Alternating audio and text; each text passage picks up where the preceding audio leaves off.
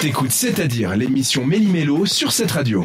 Si vous avez manqué votre séance de sport ce soir, c'est peut-être le moment de vous rattraper. Thomas, oh, quel sport on fait ce soir Du bateau.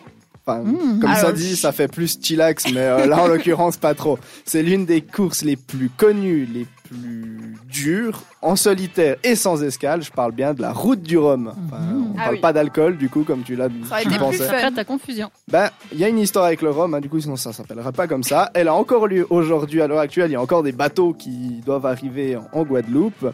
Mais le premier marin, je pense qu'on appelle ça, ou skipper plutôt, est arrivé le 16 novembre. Donc ça fait déjà un moment, lui, qu'il est en train de se pavaner sur les plages de la Ah Guadeloupe. ouais, il s'est dépêché un petit peu quand même. Il est français, il s'appelle Char de Caudrelier. Mhm. Il a mis 6 jours, 19h47 minutes et 19 secondes. Très précis. Ah, c'est très précis. Mais d'ailleurs, en plus, il détient le record de l'arrivée la plus rapide. Donc, en Donc, fait, c'était euh, cette année. Cette année.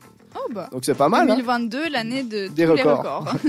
Pour parler un peu d'histoire, cette course a été créée dans les années 70. euh, avec- C'était deux gars comme ça, euh, un qui qui qui, C'est était l'histoire dans, d'un mec. qui était dans le Rhum et puis l'autre bah pas du tout. Il était dans le Ils bateau. étaient juste amis, ils s'étaient rencontrés à la fac comme ça et puis euh, ils voulaient en fait euh, redynamiser l'importation du, du Rhum de Guadeloupe en France qui était à ce moment-là un peu plus basse.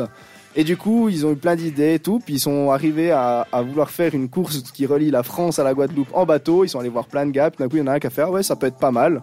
Et ils ont appelé ça la route du Rhum parce que bah euh, c'est la route qui mène au Rhum du Ils ont coup. quand même beaucoup brainstormé parce qu'à la base, ils voulaient juste apporter du rhum. Ouais, et de base, parti c'est ça. Mmh. en Mhm. course. Et ultra connu maintenant, puis ultra bien. tu sais, c'est- Tant mieux hein, d'un côté. Ça fait combien de temps que ça existe, tu l'as dit C'est la ou- 12 e édition.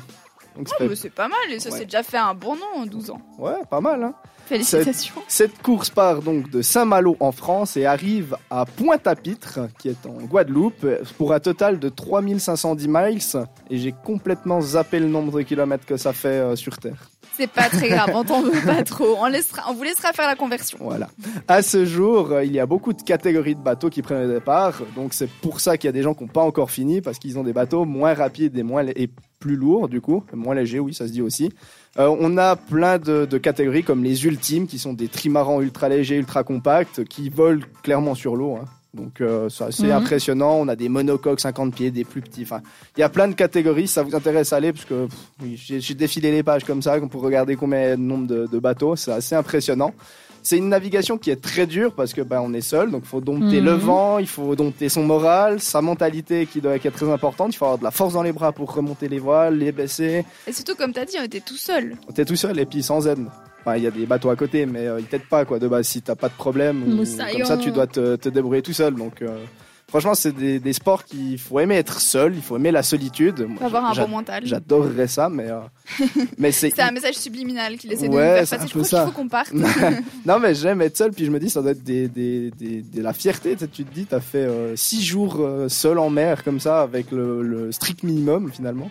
Donc, c'est une course qui est mythique, et puis qui a une superbe histoire, et puis une superbe morale. En fait, finalement, c'est que si vous voulez importer un alcool euh, qui ne fonctionne plus, faites une course de bateau, quoi. C'est vrai, et ça cartonnera même au bout de 12 ans. Merci beaucoup Thomas. Si vous, c'est un truc qui vous botte de faire la course du Rhum, je sais pas trop si on peut dire que c'est quelque chose qui pourrait intéresser les gens Oui. qui se connaissent pas en bateau, Ah, Oh, mais... euh, ouais, je pense Moi, qu'il c'est faut toujours une- sympa le Il bateau. faut savoir une. Après, faut un euh, peu savoir ce. une grosse technique de navigation, mais par contre, je pense que vous avez des bons sponsors. Il y a, il y a un Neuchâtelois, il y a pas mal de Suisses Mhm. qui font D'accord. cette euh, course. Bah, en tout cas, on attend tous vos messages sur notre compte euh, Instagram, donc cette radio. Nous, on continue en musique. Je sais pas si The Weeknd il a fait la course du Rhum, ça m'étonnerait, mais en tout cas, il chante plutôt bien, donc ça va, il se rattrape.